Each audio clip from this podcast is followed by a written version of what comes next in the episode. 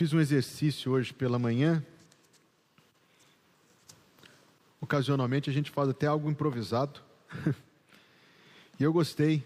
Eu gostei de ver a sua Bíblia. Deixa eu ver a sua Bíblia. Você sabe o que significa dizer que a Bíblia é inspirada? Sabe o que significa? Não é que ela é bela, quer dizer que ela foi dada por Deus. Sabe o que significa dizer que ela é inerrante? Já ouviu a palavra inerrante? Quer dizer que ela não tem erro. Sabe o que significa dizer que a Bíblia é infalível? Quer dizer que o seu ensino e as suas promessas não falham. Sabe o que significa dizer que ela foi preservada por Deus?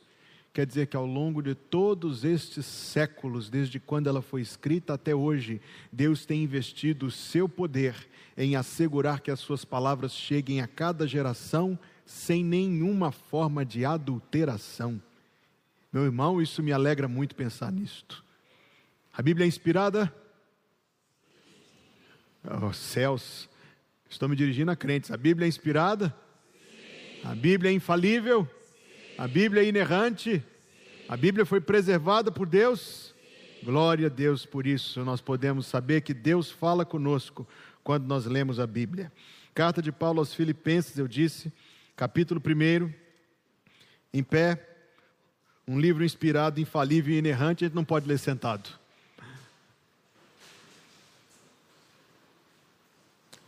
Filipenses 1, verso 1 e 2. Paulo e Timóteo, servos de Jesus Cristo, a todos os santos em Cristo Jesus que estão em Filipos, com os bispos e diáconos.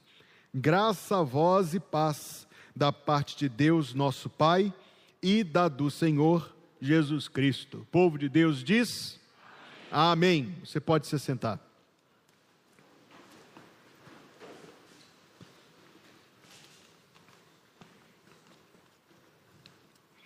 Deus tem abençoado esta igreja, irmãos, de muitas formas.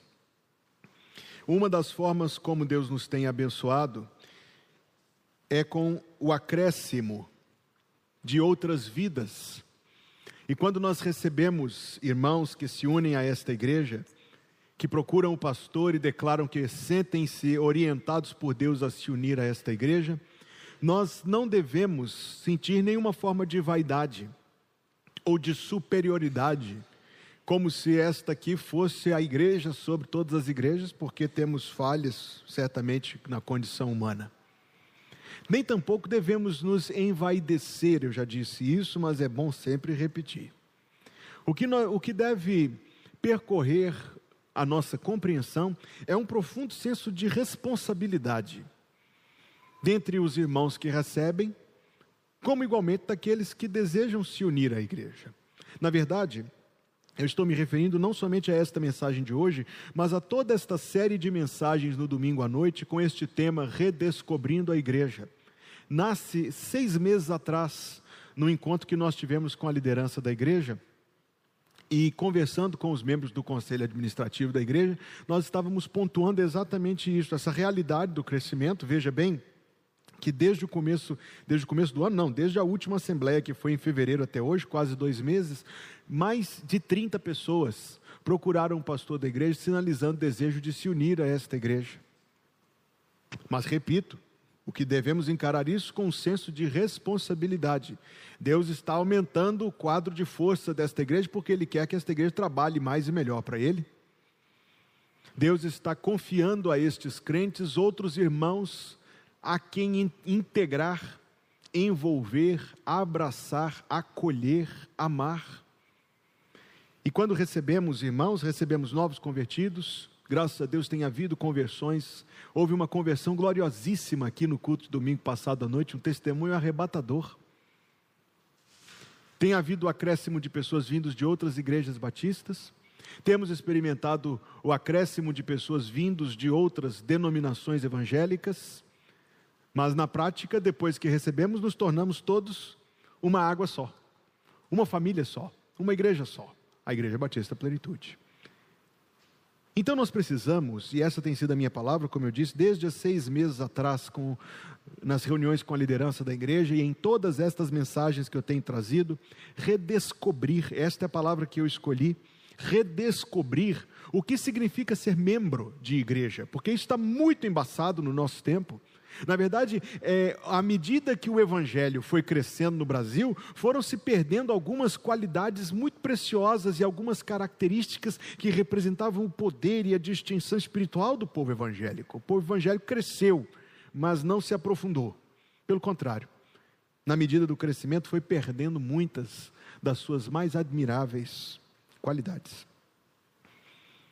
Este texto que nós acabamos de ler vai ser a nossa reflexão por alguns domingos, por alguns domingos sem pressa, para que a gente possa absorver tudo o que está aqui. É um daqueles versículos a respeito dos quais eu falo que tem muito suco neste cacho para quem sabe espremer. Parece ser só um cabeçalho de epístola, mas não é. É muito mais do que isso.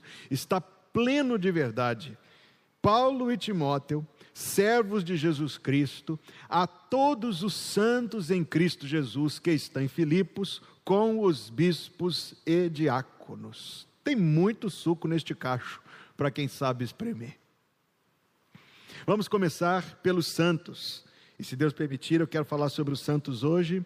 Talvez domingo que vem eu fale mais um pouquinho, depois falarei sobre os bispos e então sobre os diáconos.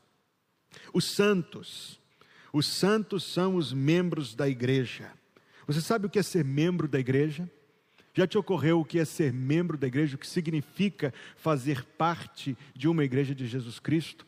Muitos de vocês já ouviram falar de Eugene Peterson. Eugene Peterson, um pastor presbiteriano lá dos Estados Unidos. A esposa de Eugene Peterson, o nome dela era Janice. Janice escreveu um parágrafo sobre o que significa ser uma esposa de pastor. Ela escreveu sobre o que significa ser uma esposa de pastor. Mas se a gente fizer aqui uma adaptação sutil, você verá que tudo o que ela diz sobre o que é ser uma esposa de pastor, na verdade é o que é ser membro da igreja. Eu modifico levemente as palavras dela e chego à seguinte definição: Ser membro da igreja é uma vocação. É. É um estilo de vida. Significa a participação numa rede de hospitalidade, vivendo a interseção entre a necessidade humana e a graça divina participando de uma comunidade onde homens e mulheres que não se encaixam bem uns nos outros, naturalmente, são acolhidos. Onde aqueles que são invisíveis no mundo são vistos, onde as histórias de Jesus são contadas. E onde aqueles que têm uma história no passado vêm construir uma nova história com Jesus ser membro da igreja nos coloca estrategicamente na interseção entre o céu e a terra. Que pensamento, não? Que definição! Ótima definição. Ser membro da igreja certamente é mais do que ter um nome numa lista. Ser membro da igreja é mais do que só preencher uma ficha. Ser membro da igreja é mais do que escolher uma igreja na qual assistir um culto semanal, quando muito. Ser membro da igreja é mais do que uma vinculação temporária condicionada ao atendimento das minhas necessidades e expectativas, acompanhada de pontual colaboração penso que Deus tem mais do que isso para nós. Um membro desta igreja faz uso de uma expressão muito inteligente. Ele diz que existem membros e existem usuários de serviços religiosos. E é verdade. A igreja, como diz este versículo que nós acabamos de ler, é tripartite, composta por três partes santos, bispos e diáconos. Então, primeiramente, nós queremos dizer que os membros da igreja são os santos em Cristo Jesus. A igreja de Jesus Cristo é constituída de santos necessariamente de pessoas regeneradas, de pessoas que já nasceram de novo. Se você fizer uma leitura corrida dos Atos e das Epístolas, você vai perceber isso.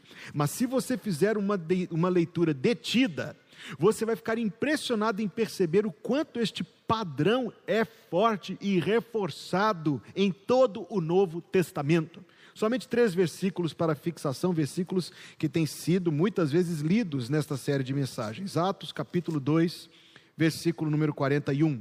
Atos, número 2, versículo número 41, que diz: De sorte que foram batizados os que de bom grado receberam a sua palavra, e naquele dia agregaram-se quase três mil almas. A palavra-chave para nossa compreensão é o verbo agregar, unir, integrar, acolher. Quem se uniu ao quê? Os novos convertidos se uniram à igreja. A partir do momento em que receberam a palavra e se converteram ao evangelho, foram batizados e, a partir do batismo, agregaram-se à igreja. Veja o mesmo capítulo, versículo número 47.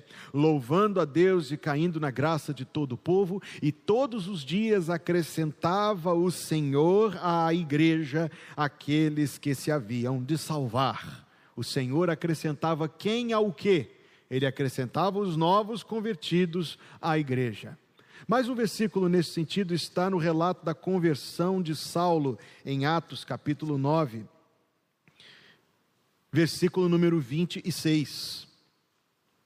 Requer uma leitura um pouquinho concentrada, mas a nossa inteligência é, está à altura do desafio.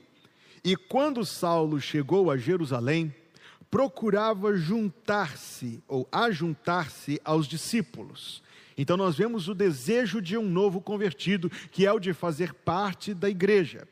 Mas todos o temiam, não crendo que fosse discípulo. Eu disse que nós precisamos concentrar um pouquinho, mas o desafio está à altura da nossa inteligência. Por quê? Por que a igreja de Jerusalém não queria receber Saulo?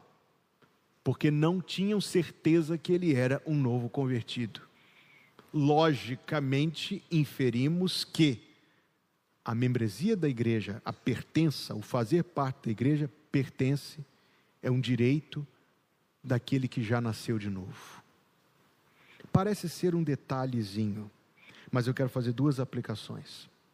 Primeira aplicação é que nós não podemos perder esta verdade bíblica ao longo dos séculos, desde o início do cristianismo, principalmente até outro momento muito posterior na história, isso foi se perdendo. Primeiro, em função das unidades familiares, incluindo as crianças não nascidas de novo, como se fossem nascidas de novo. E depois os conceitos de região, os blocos de pessoas de determinado local. Razões talvez respeitáveis, mas que introduziram um equívoco e um desvio do padrão do Novo Testamento. Repito, Filipenses 1:1 que nós acabamos de ler, a carta foi destinada aos santos. A igreja era composta de santos, de pessoas que já tinham nascido de novo. Você consegue perceber, querido, a perigosa influência que um membro, e um, e um membro que pode se tornar um líder, meu Deus do céu, que seja uma pessoa incrédula, pode exercer sobre a igreja. Um incrédulo não quer investir em missões. O coração dele não sente nenhuma necessidade disso. É como se a igreja estivesse dando dinheiro. Está jogando dinheiro fora, alguém diria. O incrédulo não pensa nisso. O incrédulo vai se queixar que as orações são longas demais.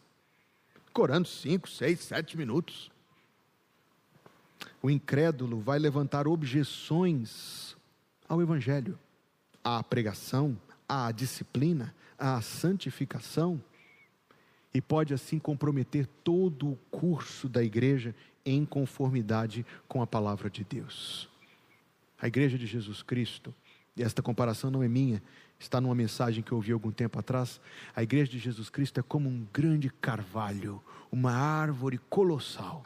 Resiste à tempestade, resiste à seca, resiste ao passar dos anos, mas comida por dentro cai. Morre. Então, primeiramente, a primeira aplicação desta palavra é que o padrão que nós encontramos no Novo Testamento é que a igreja seja composta exclusivamente por pessoas salvas. As portas da igreja sempre estarão abertas para que entrem todas as pessoas. Quaisquer pessoas devem ter acesso ao culto onde poderão ouvir o evangelho que pode levá-las à salvação. As portas da igreja devem estar sempre, sempre abertas mas a pertença, o direito de ter parte nas decisões, o direito de ter parte na vida da igreja, de ter este acesso à igreja, este, querido, deve ser reservado a pessoas que possam apresentar um testemunho real de salvação, de conversão, de arrependimento. E digo mais: esta, este estado só é permanente condicionado a esse testemunho. No momento em que esse testemunho for contraditado pelo comportamento sem arrependimento, cessa-se. Como já falei aqui alguns domingos atrás, cessa-se essa vinculação com a igreja local. Tudo bem. Uma segunda colocação mais importante. Nós vivemos no tempo da inclusão. Não se deve excluir ninguém. Talvez esta seja tida como a mais rude a mais deselegante das ações, barrar alguém, dizer para alguém: não, até aqui você pode vir, daqui para cá não. Especialmente nos tempos de moral relativista, elástica, nos quais nós vivemos, não, não se pode dizer uma coisa dessa, mas amigo, se você não é crente, não é fora da igreja que você está, você está fora da Nova Jerusalém, você está fora do reino de Deus você está fora da salvação, você está fora do perdão dos pecados, você está fora da proteção que Cristo provê. Se você não é salvo, meu amigo, permita-me urgir com você que seja salvo tão rápido quanto puder, porque você está debaixo da ira de Deus, você está debaixo da maldição de Deus. O seu destino eterno é terrível se você ainda não se converteu a Jesus Cristo.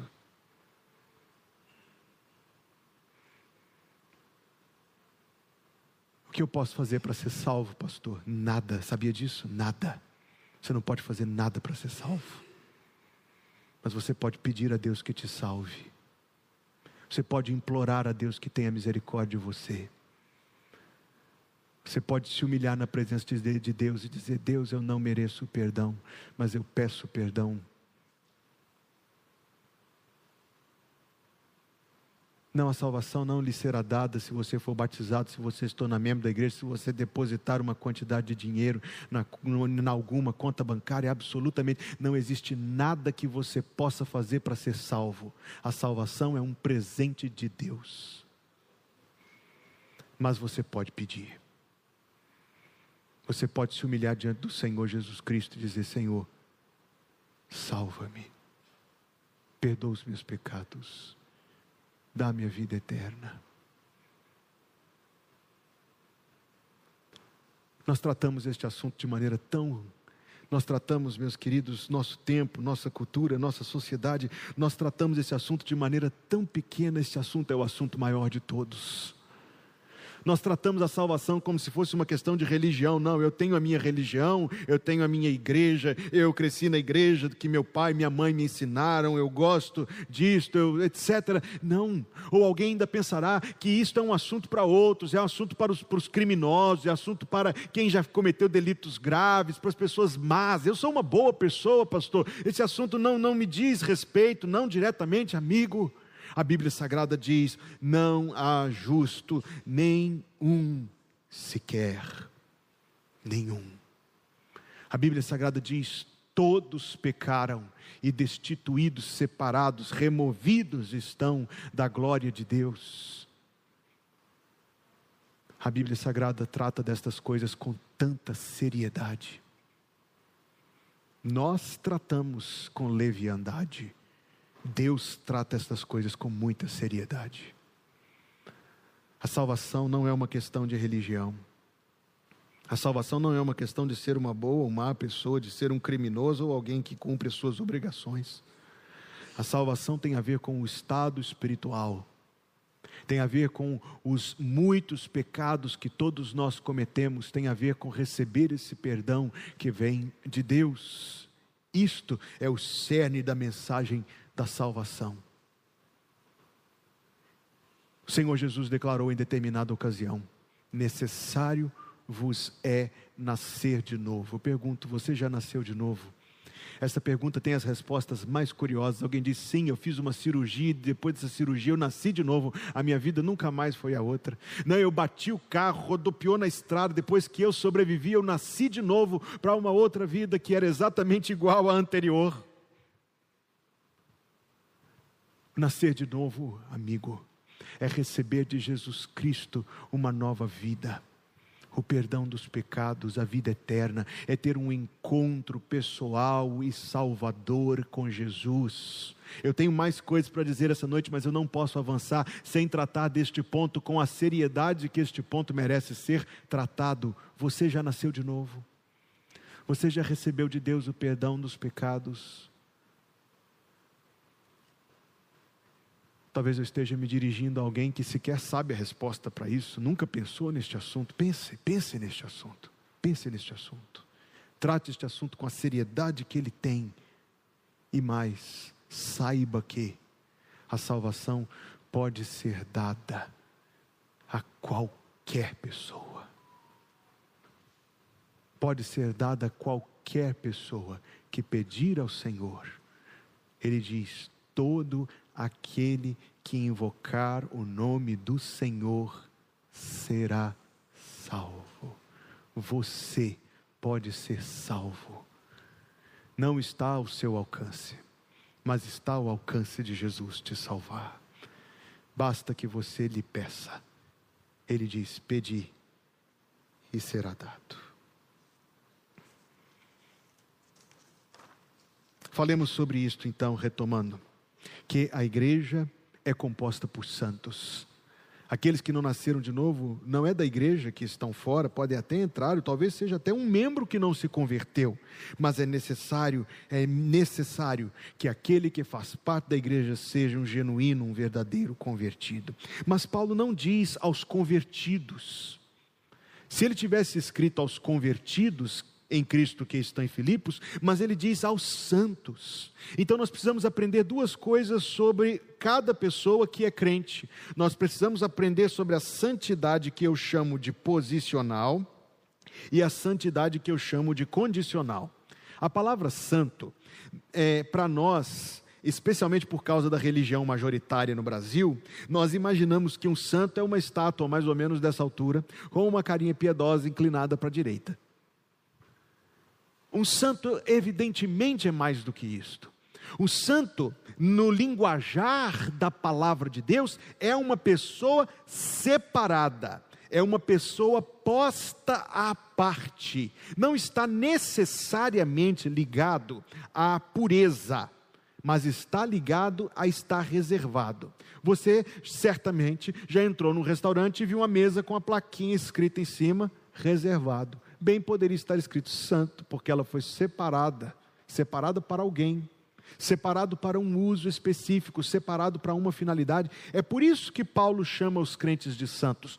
Todas as pessoas que já passaram da morte para a vida, das trevas para a luz, da incredulidade para a fé, são santos, porque estão em Cristo, foram recebidos e foram separados para Cristo. Mas isto não exclui a segunda coisa a qual eu fiz referência, que eu chamei de santidade condicional, isto é, a santificação pessoal que precisa ser buscada e que apraz a Deus encontrá-la em nós. Se você é um crente, então a sua segunda, o seu segundo compromisso, o primeiro é se converter, o segundo é se santificar para agradar e para honrar o Senhor Jesus Cristo.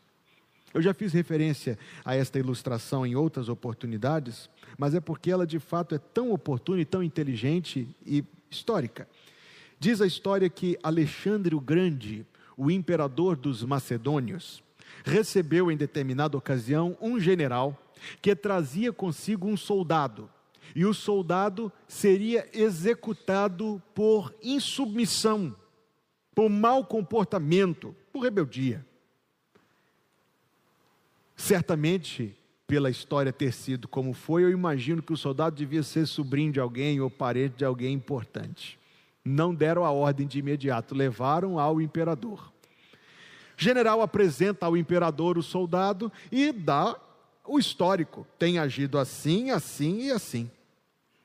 Imperador pergunta ao soldado, o imperador Alexandre o Grande pergunta ao soldado: Qual o seu nome? O soldado responde: Meu nome é Alexandre. O imperador perguntou: É verdade? São verdadeiras estas acusações? O soldado disse que sim.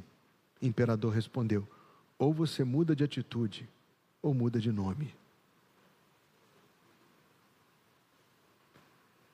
Você tem o nome de cristão. Você é um portador do nome de Jesus Cristo, muito maior do que o nome de Alexandre. Você é um portador do nome santo do Filho de Deus.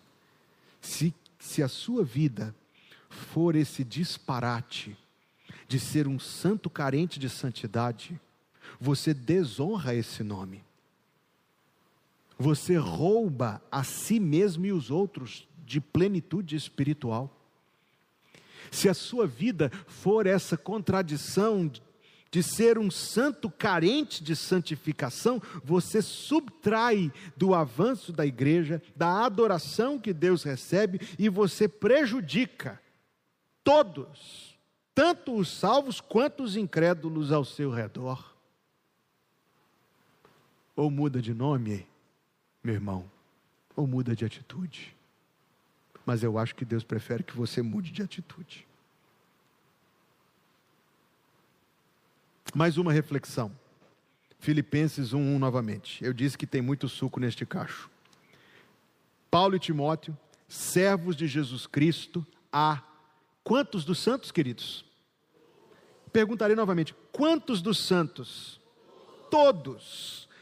Todos os santos. Quando Paulo escreveu esta carta, lembrando-se do nascimento da igreja na cidade de Filipos, que está lá relatado em Atos capítulo 16, a conversão de Lídia, comerciante, da jovem bruxa endemoniada que o Senhor Jesus gloriosamente libertou, e do carcereiro romano que estava prestes a cometer suicídio, mas encontrou Cristo na palavra, na pregação do apóstolo, foram os membros fundadores da igreja.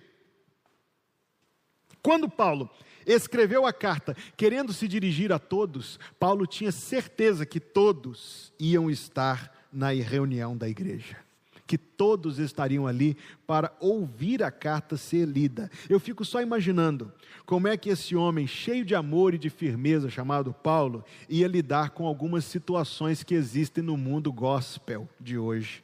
Os membros que frequentam a igreja menos que os visitantes, os que se dizem crentes e também se dizem desigrejados, os que se engajam em campanha na internet para dilapidar e desmoralizar a igreja. Eu tenho certeza que Paulo iria chorar diante disso. Eu fico imaginando como é que Paulo, com todo o seu amor e firmeza, ia lidar com esses relacionamentos detraídos por causa de mágoa da insubmissão daqueles que querem criar futrica, intriga dentro da igreja? Que tipo de cartas Paulo iria escrever para essas igrejas alternativas do nosso tempo, que priorizam a expectativa consumista da pessoa do que a glória de Deus e o ensino do Evangelho? Que tipo de carta, aliás, eu acho que se ele vivesse hoje, Paulo ia gravar era vídeos e que tipo de vídeo ele ia gravar, e que tipo de lição, sabe quais? As mesmas que ele deixou nas epístolas. Paulo tinha certeza que todos os santos estariam na igreja. Ele não tinha dúvidas disso. Alguém diz: Ah, pastor, mas nem todo mundo que está na igreja é salvo. Mas todo mundo que é salvo está na igreja.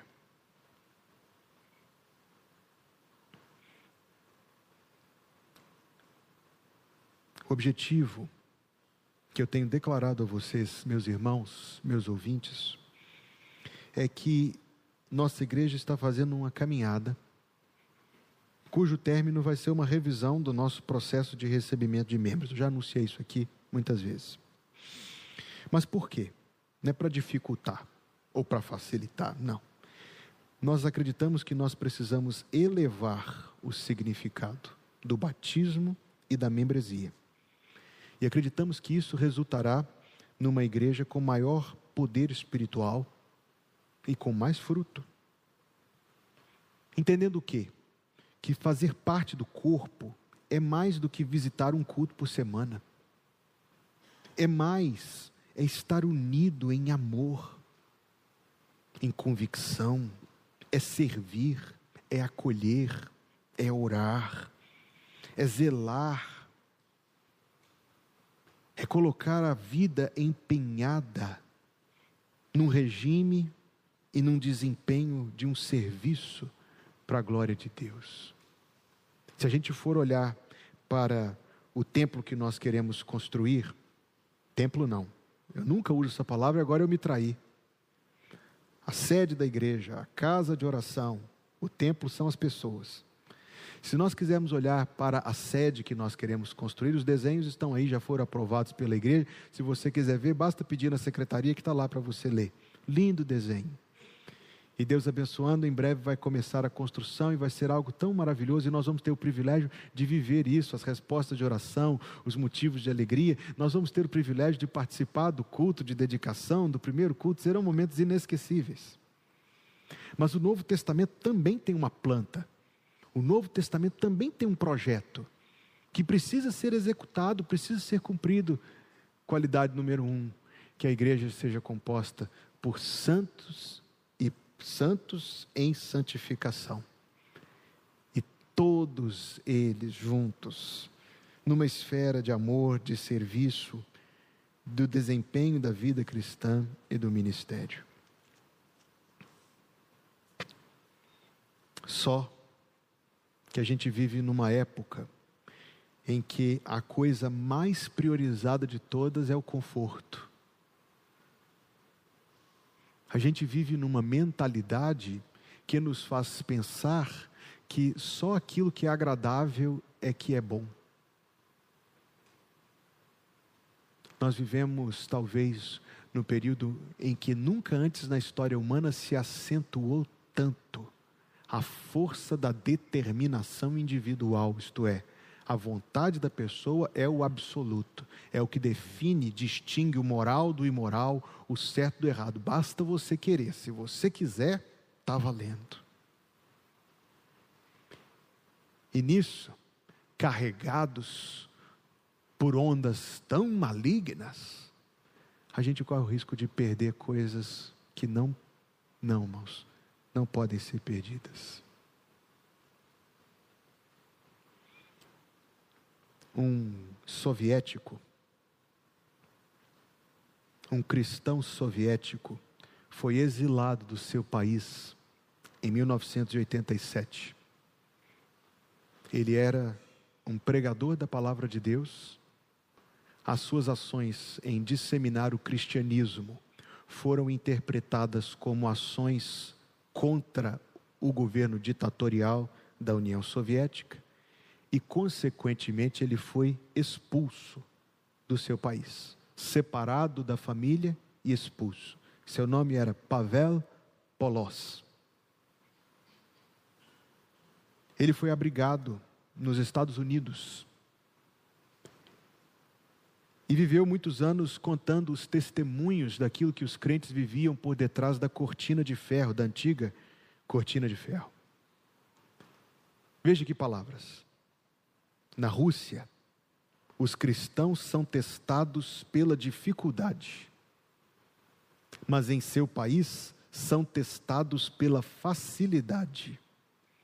E o teste da facilidade é mais difícil. Ninguém te cobra, então você se relaxa.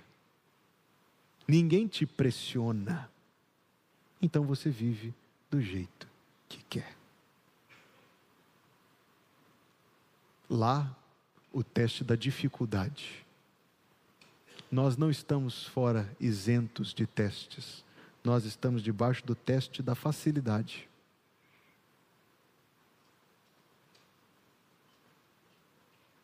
Nós vamos passar no teste? Você vai passar no teste?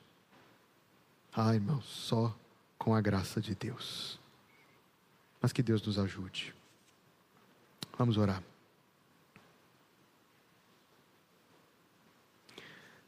Obrigado, Pai.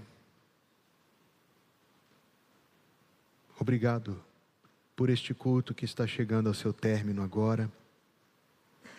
Obrigado, Senhor, pela tua presença conosco. Obrigado, Senhor, pela companhia dos irmãos que tanto bem nos faz. Obrigado, Senhor, pelo agir gracioso do teu Espírito Obrigado, Senhor, pelo privilégio de meditar na tua palavra. Que em nome de Jesus, Senhor, para a glória do teu nome, para êxito dos teus propósitos, cada coração aqui seja uma terra fértil, sobre o qual a tua palavra lançada caia como uma boa semente, a produzir muito fruto. Dá-nos graça, Senhor, para que não sejamos somente ouvintes, mas praticantes da tua palavra. Abençoa nossa igreja. Obrigado, Pai, por estarmos vivendo esse tempo em que o Senhor tem acrescentado outros servos do Senhor a esta igreja. Mas que a tua bênção acompanhe, Senhor Deus. Que a tua bênção acompanhe e que isto seja para a glória exclusiva do nome de Jesus. Que ninguém, Senhor Deus, venha elogiar a plenitude, mas que todos os elogios sejam dados somente ao Senhor. E que a tua igreja, Senhor Deus, experimentando esta bênção, cresça sim em fruto, cresça, Senhor Deus, em utilidade no teu reino, cresça, Senhor Deus, para fazer a tua vontade. Que a tua igreja seja santa, Senhor. Santifica e purifica nossas vidas.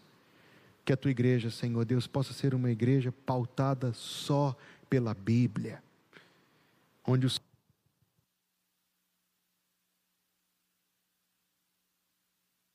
onde o Senhor faz aquilo que te apraz. Obrigado, Senhor Deus, pela semana que está começando e que o Senhor nos guarde, Pai Santo, na tua presença, debaixo da tua bênção, protegidos, velados por ti. Sim, Deus, toma a nossa vida em tuas mãos e nos abençoa. Que o Senhor te abençoe e te guarde. Que o Senhor faça resplandecer o seu rosto sobre ti e tenha misericórdia de ti. Que o Senhor sobre ti levante o seu rosto e te dê a paz. Em nome de Jesus. Amém.